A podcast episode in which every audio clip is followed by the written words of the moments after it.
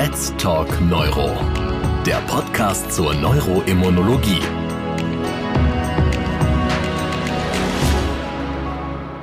Liebe Kolleginnen und Kollegen, ich begrüße Sie ganz herzlich zu Let's Talk Neuro, unserem neuroimmunologischen Podcast, aktuell mit Themen rund um die generalisierte Myasthenia gravis.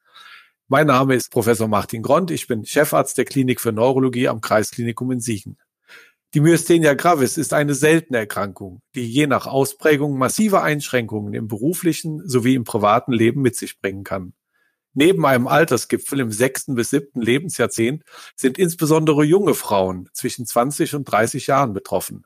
Gerade diese jungen Frauen stehen zum einen beruflich am Anfang ihrer Karriere, zum anderen aber müssen sie weitreichende Entscheidungen treffen bezüglich ihres Privatlebens. Und dazu gehören auch die Themen Kinderwunsch und Familienplanung wie Kinderwunsch und Mutterschaft mit einer Myasthenia gravis vereinbar ist, wie eine Schwangerschaft bei Myasthenie-Patienten verläuft und vor allem vor welchen Herausforderungen Patientinnen und Ärzte stehen, das möchte ich heute mit meiner Gesprächspartnerin, Frau Dr. Sarah Hoffmann, diskutieren. Frau Dr. Hoffmann ist Fachärztin der Klinik für Neurologie mit experimenteller Neurologie und stellvertretende Leiterin des integrierten Myasthenie-Zentrums an der Charité in Berlin. Hallo, Frau Hoffmann.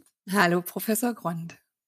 Ich fange mal mit einem ganz anderen Thema an. Und zwar, ich habe gerade im Internet gesehen, Sie machen eine Befragung zum Thema Covid-19 und Myasthenie. Ja. Gibt es da was, was Sie direkt schon mal mit uns auf den Weg geben können, was die Probleme Myasthenie und Covid-19 betrifft? Ehrlich gesagt kann ich es nicht aus den Daten, weil wir die noch nicht ausgewertet haben, aber die Studie ist aus der praktischen Erfahrung heraus entstanden, dass als es Anfang des Jahres auch äh, zunehmend näher rückte, diese Bedrohung durch das Coronavirus und zunehmende Fallzahlen von Covid-19 beschrieben wurde, dass ein Großteil der Sprechstunde dann aus Fragen zu Covid-19 und vor allem der myasthenie-spezifischen Medikation und damit erhöhten Risiko für A, eine Infektion und B, aber auch einen schweren Krankheitsverlauf im Falle einer Covid-19-Infektion bestanden hat. Und das wollten wir systematisch erfassen haben jetzt auch schon über 350 ausgefüllte Fragebögen. Wir haben uns jetzt aber für einen longitudinalen Befragungs- und Studienverlauf entschieden, sodass wir die Daten noch nicht ausgewertet haben. Das war mir jetzt wichtig ganz zum Anfang, bevor wir zum eigentlichen Thema kommen. Ja, mir war vorher, vor diesem Gespräch heute gar nicht so klar, wie viele Probleme da lauern, die wirklich einer Expertenmeinung bedürfen. Und mhm. da bin ich froh, dass ich mit Ihnen heute sprechen kann. Sie haben ja dieses integrierte Zentrum für Myasthenie-Kranke. Wie viele Patienten sehen Sie so im, im Jahr? Also wir haben insgesamt, man geht ja davon aus, dass wir 12.000 bis 15.000 Myasthenie-Patienten deutschlandweit haben und wir behandeln davon über 2.000 bei uns. Wie viel das jetzt genau pro Jahr sind, da müsste ich lügen. Ähm, wir haben vier Sprechstunden in der Woche, montags zwei, mittwochs zwei und ich würde sagen, pro Sprechstunde sehen wir 12 bis 15 Patienten und jetzt sind Sie dran und können hochrechnen. oh Gott, da komme ich dann lieber zum Thema und frage, wie häufig ist denn dieses Problem Schwangerschaft? Sehr häufig. Es ist ähm, zumindest ein Thema. Ich weiß nicht, ob ich es als Problem bezeichnen würde. Die, wie Sie bereits eingangs gesagt haben, die Erstmanifestation der Myasthenie fällt vor allem bei den Frauen zwischen das 20. und 40. Lebensjahr. Und das ist einfach eine sehr, sehr entscheidende Lebensphase, wo die Frauen einerseits ihre Karriere planen oder vorantreiben wollen oder eben auch die Familienplanung immer vordergründiger wird. Und wir haben von einer eigenen Studie, die wir durchgeführt haben, die Rückmeldung und die Daten, dass bis zu 50 Prozent der Frauen sich gegen ein Kind entscheiden aufgrund der Myasthenie. Und das gilt es zu vermeiden, denn die Myasthenie selbst sollte, es gilt Besonderheiten zu berücksichtigen, aber diese Myasthenie selbst sollte kein Grund gegen ein Kind sein. Es gilt, wie gesagt, Besonderheiten zu berücksichtigen, aber insgesamt sind sowohl das maternale als auch das neonatale Outcome im Vergleich zur Normalpopulation kaum verändert. Gibt es auch schon mal die Frage, ob Myasthenie erblich ist? Ja, das ist eine sehr, sehr häufige Frage. Die äh, ist mit Nein zu beantworten. Also es ist keine klassische monogenetische Erkrankung. Wir wissen von äh, letztendlich allen Autoimmunerkrankungen, dass es da eine gewisse äh, Tendenz zur Autoimmunität in Familien gibt, ja. Aber familiär gehäuft gibt es nur zwei bis fünf Prozent von Myasthenie-Patienten, die eben bei Verwandten vor allem ersten Grades dann auch eine Myasthenie-Diagnose haben. Muss man Angst vor Fehlbildung haben? Ich rede jetzt mal nicht von Medikamenten, nur von der Erkrankung. Jein. Also eigentlich muss man natürlich formal sagen ja, Es gibt zwei Syndrome. Das eine ist die Arthrogryposis multiplex congenita, die AMC, und das andere ist das Fares-Syndrom. Das ist das fetale Acetylcholinrezeptor-Inaktivierungssyndrom. Das sind aber beides Raritäten. Das sind wirklich sehr, sehr seltene Entitäten.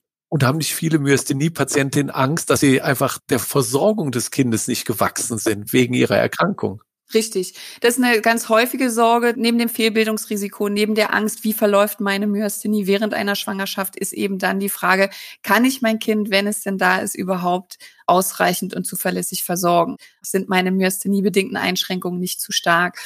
Bei all diesen Fragen, wir empfehlen, wenn es möglich ist, nach der Diagnose bis hin zur geplanten Schwangerschaft dann zwei bis drei Jahre vergehen zu lassen weil wir wissen, dass die Krankheitsaktivität wie bei vielen anderen Autoimmunerkrankungen auch in den ersten Jahren am stärksten ist. Wir wissen, dass alle Symptome, die nach zwei bis drei Jahren noch nicht aufgetreten sind, höchstwahrscheinlich nicht mehr kommen werden. Und wir hatten genügend Zeit, medikamentös oder auch via Thymektomie die Symptomatik positiv zu beeinflussen. Jetzt habe ich noch eine Frage. Wenn Sie die Patientinnen dann beraten und die bekommen dann das Kind, Klappt das dann auch immer danach mit der Versorgung oder haben Sie auch schon Fälle gehabt, wo Sie doch gesagt haben, Mensch, das ist jetzt gar nicht gut gelaufen? Ja, also wir animieren, wir holen uns häufig, ich hole mir häufig auch die Männer mit rein. und animiere äh, zu ähm, ja zu Unterstützung, dass man dann vielleicht auch davon ausgehen muss, dass der Mann anders gefordert ist als in der in der klassischen Konstellation. Die ersten Monate sind ja häufig sehr mutterlastig, aber dass der Vater in der Versorgung da von Anfang an eine größere Rolle spielt. Ich animiere die Frauen dazu zu gucken, wie das soziale Netz ausgeprägt ist, ob es noch Großeltern, Freundschaften gibt, die man mit aktivieren könnte. Und es gibt über die Krankenkasse auch eine ambulante Familienpflege, die man beantragen kann, schon während der Schwangerschaft, aber auch für die postpartale Phase, die einfach im Haushalt unterstützen kann oder eben auch in der Kindesversorgung. Jetzt müssen Sie ja die Patientinnen auch betreuen während der Schwangerschaft. Jetzt mhm. haben die die verschiedenen Medikamente, auf die wir vielleicht kurz nachher noch eingehen möchten. Worauf muss man achten, in welchem Trimenon der Schwangerschaft besonders? Ja, also Zunächst ist erstmal zu sagen, dass der Verlauf der Myasthenie selbst in der Schwangerschaft wie immer bei der Myasthenie letztendlich variabel und schwer vorhersagbar ist. Es gibt so eine Faustregel, dass ein Drittel der Myasthenie-Patientinnen sich verschlechtern innerhalb der Schwangerschaft, wobei das häufig ins erste Trimenon fällt und in die postpartale Phase. Und die meisten stabilisieren sich interessanterweise im zweiten und dritten Trimenon besonders, weil die Schwangerschaft einfach ein immunsuppressiver Zustand ist. Und den Patienten geht es meist sehr, sehr gut und sie können die Therapie deeskalieren und teilweise sogar komplett ausschleichen. Ansonsten folgt die Therapie der Myasthenie einem Stufenschema, wo die erste Stufe das Pyridostigmin ist, also Acetylcholinesterase-Inhibitoren, die in der Schwangerschaft gut und sicher einsetzbar sind. Die zweite Stufe sind Glukokortikosteroide. Wir verwenden häufig, also am meisten eigentlich standardmäßig Prednisolon. Und bei den Immunsuppressiva gibt es so eine und solche Präparate. Jetzt gehen wir davon aus, die Schwangerschaft ist super gelaufen, jetzt steht die Geburt an. Gibt es ja. da was Besonderes zu beachten für die Myasthenie-Patientin? Ja, also ich habe ja schon angedeutet, ich finde, die Schwangerschaftsplanung oder Familienplanung ist sehr persönlich. Bei der Beratung zur Geburt, das ist der Teil, wo ich dann schon etwas hartnäckiger werde und dann zumindest empfehle, in einem Krankenhaus der Maximalversorgung zu entbinden. Also es sollte die Geburtsmedizin natürlich vor Ort sein, die Neurologie, aber auch eine Neonatologie, weil letztendlich die postpartale Phase die ist, wo es am wackeligsten werden kann. Auch einfach um das Kind zu schützen aus der Erfahrung heraus hatte ich da noch nie Probleme. Das haben alle Mütter immer angenommen, weil natürlich jede Mutter möchte, dass es ihrem Kind gut geht. Und es ist eben eine, eine interdisziplinäre Zusammenarbeit aus Gynäkologen, Neurologen und Neonatologen notwendig. Früher hat man empfohlen, eine primäre Sektio zu machen, also einen geplanten Kaiserschnitt. Davon ist man mittlerweile abgekommen. Das ist der kontraktile Apparat des Uterus ist glatte Muskulatur und damit von der Myasthenie nicht affektiert. Aber natürlich braucht man auch quergestreifte Muskulatur in der Austreibungsphase. Und hier kann man zum Beispiel die Pyridostigmingabe auf eine IV-Gabe umstellen in einem Umrechnungsmodus von 1 zu 30, also ein Dreißigstel der oralen Dosis dann IV über 24 Stunden zu applizieren. Das hilft, das unterstützt. Wir empfehlen häufig auch die PDA, weil das einfach Schmerz und dadurch Stress reduziert und ein früheres Erschöpfen auch abfedert. Und die Sektio eigentlich nur wenn es von geburtsmedizinischer Seite her eine Indikation gibt, nicht primär von neurologischer, weil die Sektio eben selbst eine OP ist und damit ein Infektionsrisiko darstellt, was wiederum die Myasthenie verschlechtern kann. Super, jetzt ist das Kind da und alle sind happy, die Mutter, der geht's gut. Ist jetzt noch irgendwas zu erwarten, Trinkschwäche oder irgendwelche anderen Probleme? Ja, es gibt das sogenannte transiente neonatale Myasthene-Syndrom. Und äh, das ist letztendlich auch durch einen diaplazentaren Übergang der Acetylcholinrezeptor-Antikörper von der Mutter auf das Kind bedingt und kann so Stunden bis zwei Tage nach Geburt einsetzen und äußert sich dann eben, wie Sie gerade beschrieben haben, potenzielle Trinkschwäche, vermindertes Schreien, also weniger Kraft- und Stimmentwicklung, so ein Floppy-Infant-Syndrom, dass es einfach der Muskeltonus nicht so groß ist. Und deswegen empfehlen wir einerseits keine ambulanten Geburten, sondern dass die Patientin sich schon zwei, drei Tage nehmen, um sich und das Kind überwachen zu, also die Mutter und das Kind überwachen zu können noch im Krankenhaus. Und dieses äh, neonatale transiente Myasthene-Syndrom ist selbstlimitierend. Also tritt, wie gesagt, Stunden bis zwei Tage postpartal auf und ist nach zwei bis allerspätestens vier Wochen selbstlimitierend. Und neben supportiven Maßnahmen, wie jetzt je nach Ausprägungsgrad vielleicht kein Stillen, sondern eher Fläschchen zufüttern oder eben im Falle einer respiratorischen Insuffizienz dann eben eine maschinelle Beatmung, kann man das Kind auch mit Pyridostigmin oder im schlimmsten Fall mit einer Plasmapherese auch behandeln. Aber wie gesagt, das habe ich noch nicht erlebt. Jetzt, wenn ich das so alles höre, habe ich so das Gefühl, man muss keine Angst haben vor Schwangerschaft und Kinderkriegen, wenn man Myasthenie hat. Stimmt das so?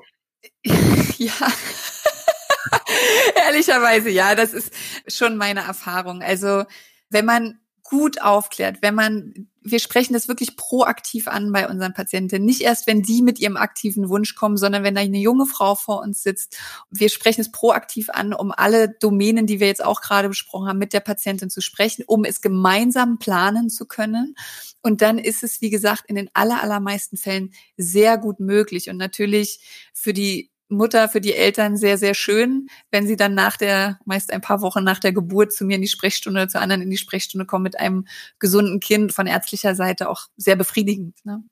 Das möchte ich jetzt als Abschlusssatz eigentlich so stehen lassen, weil, glaube ich, besser kann man es nicht zusammenfassen. Es hat mir ganz großen Spaß gemacht und es hat mir viel Mut gegeben, Patientinnen da jetzt auch aktiv drauf anzusprechen. Das werde ich in Zukunft auch tun. Ich habe viel mitgenommen heute. Ich danke Ihnen für die kompetente Beratung. Ich hoffe, dass bei Ihnen, liebe Zuhörerinnen und Zuhörer, auch dieser positive Aspekt rübergekommen ist. Und ich würde mich freuen, wenn Sie bei einem weiteren Podcast zum Thema Let's Talk Neuro wieder mit dabei sind. Auf Wiedersehen oder Wiederhören. Let's Talk Neuro. Der Podcast zur Neuroimmunologie